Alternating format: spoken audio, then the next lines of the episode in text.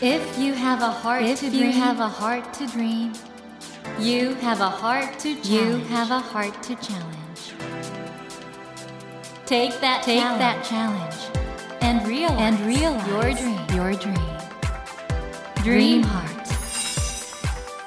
ドリームハート政教新聞がお送りします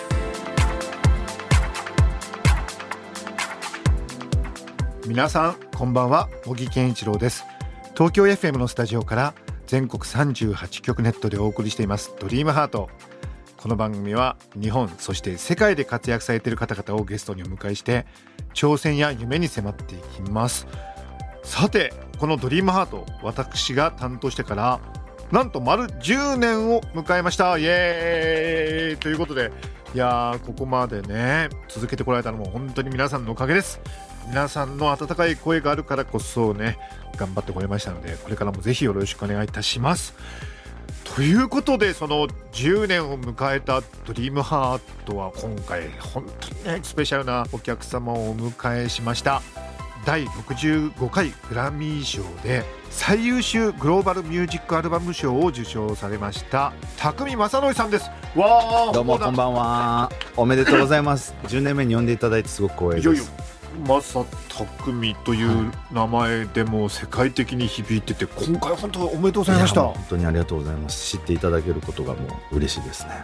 匠正則さんは2004年作曲家プロデューサーとして活動をスタートされ AAA のコールで第53回日本レコード大賞優秀作品賞を受賞されたということではい。だからもともと日本でも大活躍されていてでもやはりグラミーって特別ですか？いやまあどちらも特別なんですけど自分の中でやっぱり日本の音楽業界に育てていただいて、はい。でまた今回こうアメリカの音楽業界に受け入れていただいたっていうことで。やっぱりその「コール」という曲も作曲させていただいた時、はい。はい。はい。そしてこういう賞をいただいた時の喜びもう一つ一つが自分の中で大切なうん違いっていうのはまああるようでないっていうかね、うん。うん。その時本当にこう名誉だなという気持ちで今も本当に自分を支えてくれた一曲と思ってますね。あの改めまして、はい。今回ですね「マサ匠」でリリースしましたアルバム「桜」で見事グラミー賞を受賞されたということで。はい、あの今も伺っててもそうなんですけど、はい。受賞スピーチではい、お人柄が現れてるというか本当謙虚な感じでしたよね。えー、みたいな。僕はもらっていいのみたいな。いや。本当にだって期待せずに言ってたんでっていうのは私は戦ってる相手の人たちがもうあまりにも世界的に有名まあまあまあ、はい。そうなんですよね。グラミー賞ですもんね、はい、これグラミー出せとかマジかよみたいなことをおっしゃってたじゃあないですか。はいはい。これ本当にグラミー賞なの？って マジで思いましたね。ドッキリじゃなくてみたいな。まあ、壮大なドッキリっていうもしくはこうなんて言うんでしょう。夢の中にいるのかなとか。はいはい。どこまで行ってもこう信じられない自分がいたっていうかあとあの本当にいろんな人に感謝の言葉を述べてらっしゃったんですよね、ちょっと言い過ぎて途中で切られたんですけど。まだまだこれ永遠に続くっていうか。いやでも本当快挙でこのグローバルミュージック部門で日本人の受賞が初ということで、そうですね。あの東アジア人としても初えあのインドの方はねアンジカ・シャンカールのお父さんレビ・シャンカはいはいはいはいールとかあるんですけどどうもその東アジアっていう意味では初めてらしいです今回のこの桜僕あのヘビーローテーションで聞いてますよ。あ嬉しいです。いいですよね。嬉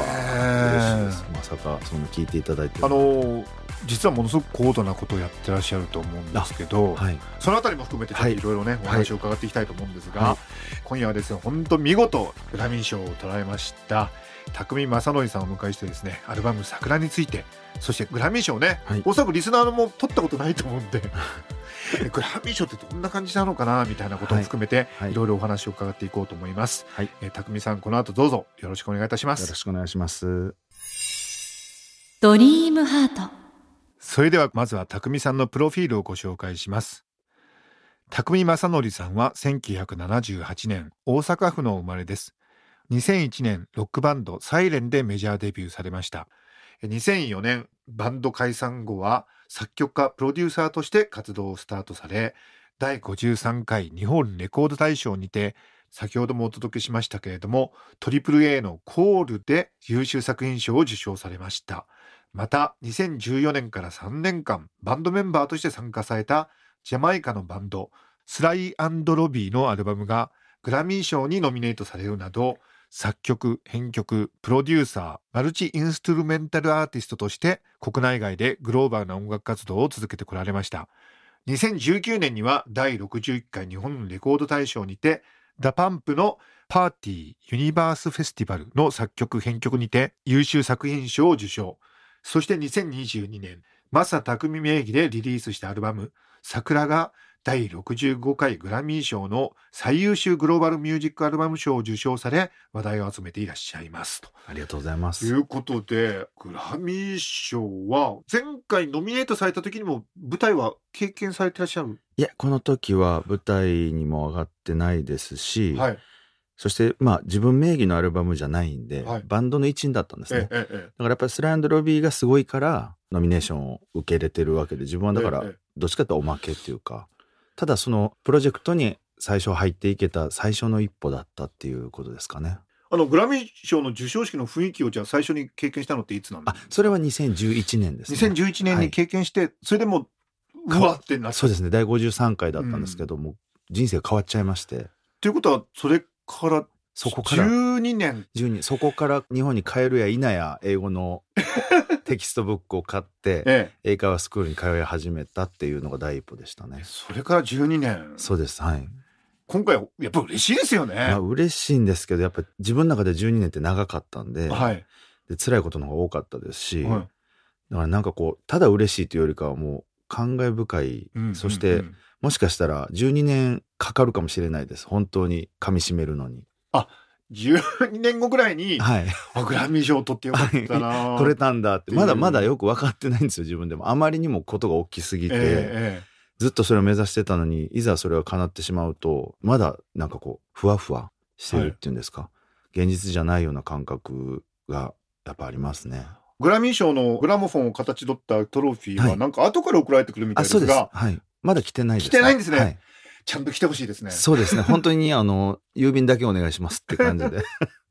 あれは来たらどこに飾る予定なんですか？ひとまずその自分のレコーディングスタジオがあるんで、そこの一角にはい、皆さんやっぱりあれを受賞されるとスタジオに置く方が多いんで、ええ。同じようにスタジオに置こうかなと思ってます。今回の桜なんですけれども、い、わゆるその、まあ、日本の楽器も使ってるんですけど他にもいろんなグローバルな楽器使っててしかも音楽的にかなり高度なことをされていらっしゃいますよね。そそう言っていただけると嬉しいです。もちろんあの日本的なんだけど、アメリカのここ数年のトラップミュージックはいはいなんかも、まさに混ぜつつあとはやっぱりその転調っていうんですか、ええ。音楽的な転調をできる曲はもうできるだけしてるっていうような、うんうんうんうん。やっぱりタイトルソングってやっぱりシンプルじゃないと伝わらなかったりするんで、メインのテーマのところはやっぱりキャッチにしてるんですけど、はい、部分的にはその、まあ、トランジションっていうんですかその転調結構自分は好きなんではい、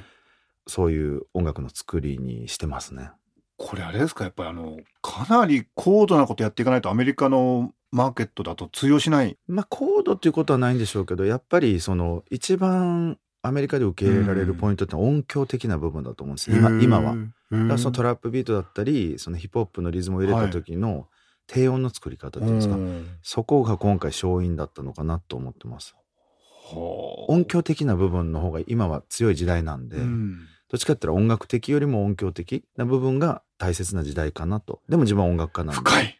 音楽的よりも音響的な方が今は大事。そういうトレンドになってしまってるんで今。でも自分は音楽家としてやっぱはい。オーケストラも書きますしピアノも弾くんでそこを大切にしながらそういうトラップビートみたいな部分を強調したまあブレンド術だったのかなっていう。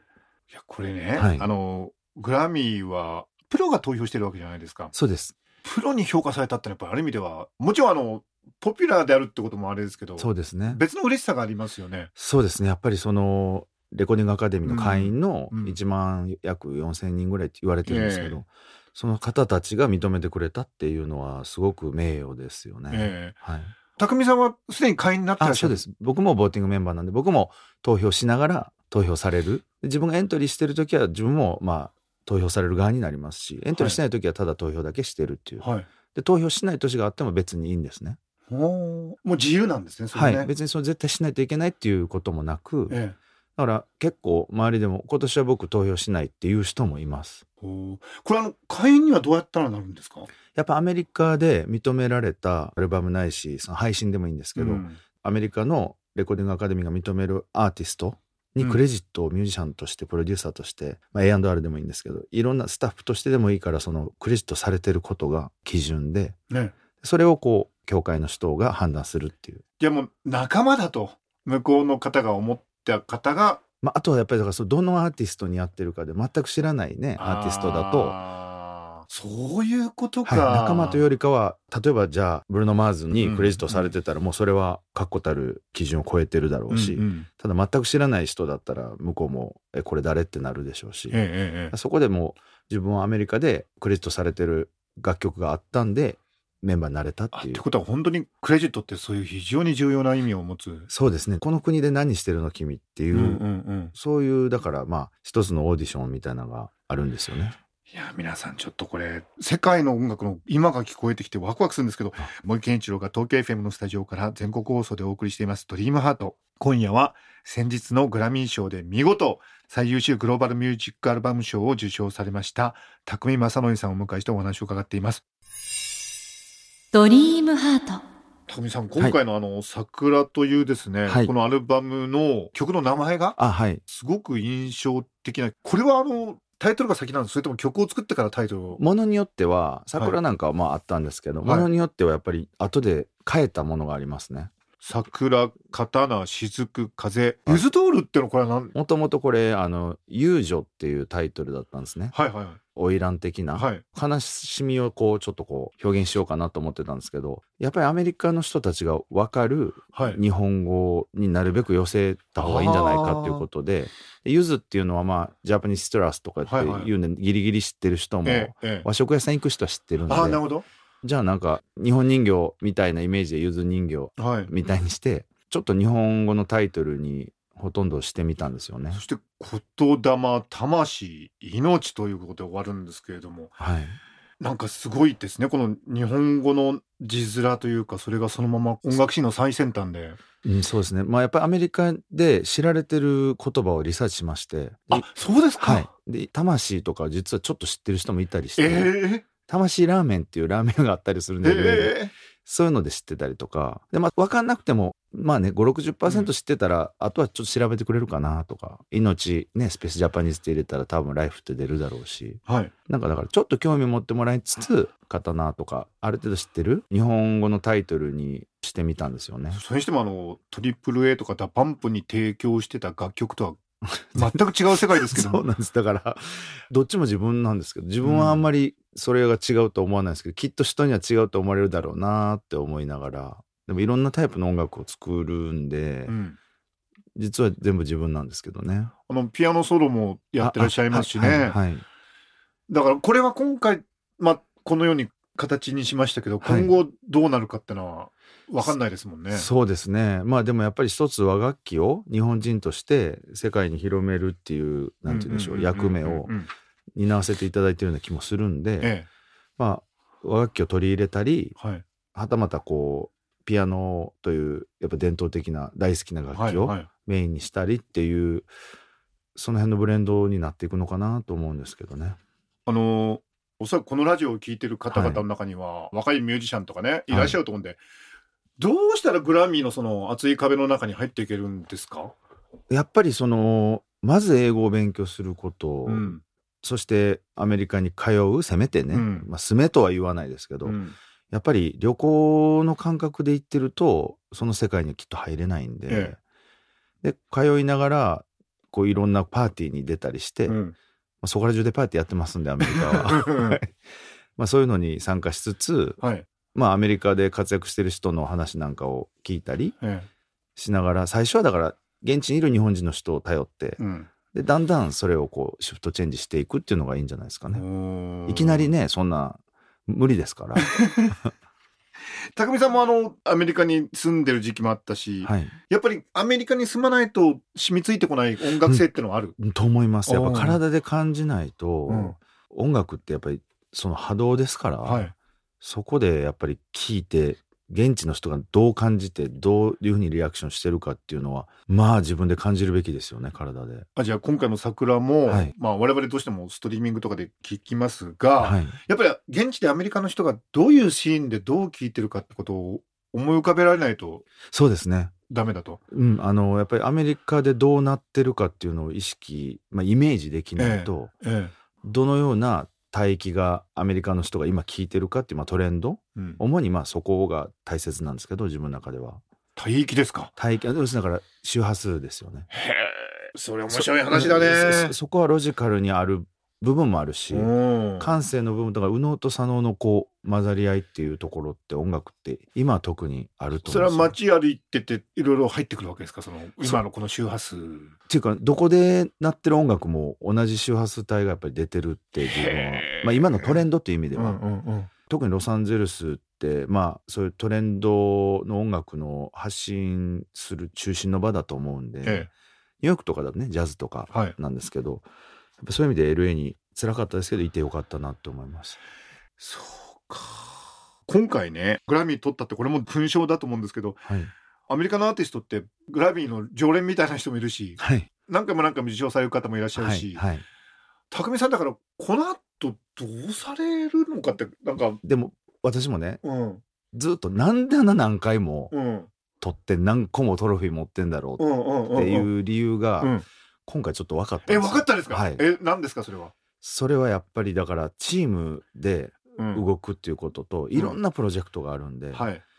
い、っぱい持ってる方は自分のプロジェクトじゃない場合の方が多いかったりするんですね。あプロデューサーとしてて入ってる。だからクレジットがそこにあはいるという、はい、アーティストとしてだから例えばビヨンセがええ。最多受賞っていう、うんあれはもう彼女の名のもとですけど、はい。でもやっぱり34個とかね持ってる人を見てると結構エンジニアさんだったり、うん。プロデューサーだったりすることがあるんでだからまあ毎回アーティスト名義じゃない場合もあるんだなっていうことですよね。こういう形であの賞を受けると今後だからいろいろ誘われそうですね。はいもうあもういっぱいい来てる、はいもういっぱい来すぎてちょっと、えー、どうされるんですかそういう時はでやっぱり自分の中でも、あ可能性のある才能のある人と音楽したいじゃないですか、はい、で自分もこうそこから刺激を受けたいんで、うんでも全部はできないんで、うん。やっぱりその中でも自分があやりたいなと思う人とうん、彼らのプロジェクトですけど、ねうん、に、まあ、誘われてもうもう動き始めてあます、ね、動いてるんですはい、ね、はい、じゃああんまりグラミー賞取った喜びに浸ってる暇もないというか。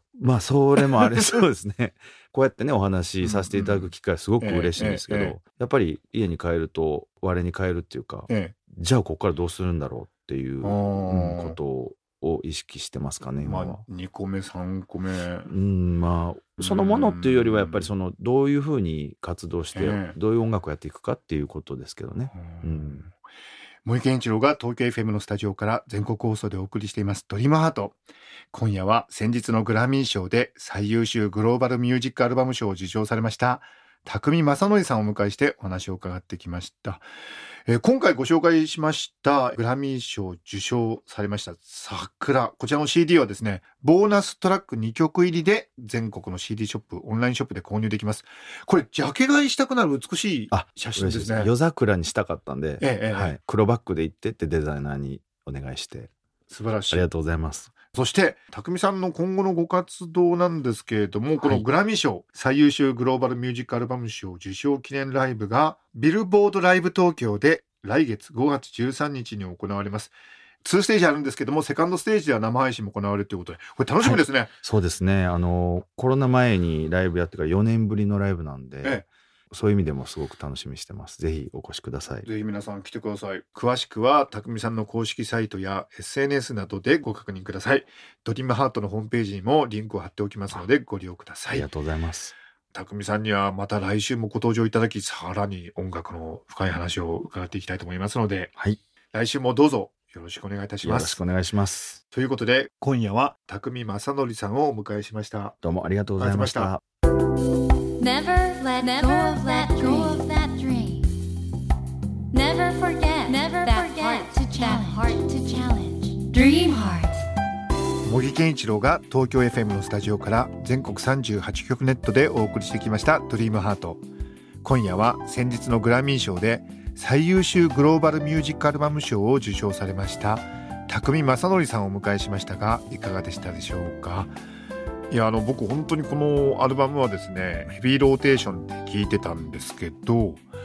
改めてこういうことでこう作ってたんだっていうそのプロの音楽家としてのお話聞いたらますます凄さがね伝わってきましたね。でこのグローバルミュージックアルバム賞ってある意味ではアメリカ含む世界の音楽シーンの今の作品がたくさん出てくるわけですからその中でね桜が撮ったってのは本当にすごいことだなと思いますし東アジアとしては初ということでかなり画期的なことだったと思うんですよね。でもそういうことを成し遂げながらご本人はあくまでも謙虚で素敵なお人柄が伝わってきてそこも含めてねやっぱり今年のこの桜の季節はこの桜を聴きながらいろいろしみじみと感じたいなってことを改めて思いましたね。さて番組では毎週3名の方に1000円分の図書カードと番組特製のエコバッグをセットにしてプレゼントしています。私茂木に聞きたいことや相談したいこと番組の感想などお書き添えの上ドリームハートのホームページよりご応募ください。お待ちしています。そしてスマホアプリオーディではドリームハートの番外編番組茂木健一郎のポジティブ脳教室を配信中です。ぜひこちらも聞いてみてくださいね。来週も匠正則さんをお迎えします。どうぞお楽しみに。それではまた土曜の夜10時にお会いしましょう。ドリームハートお相手は森健翔でした。ドリームハート。政教新聞がお送りしました。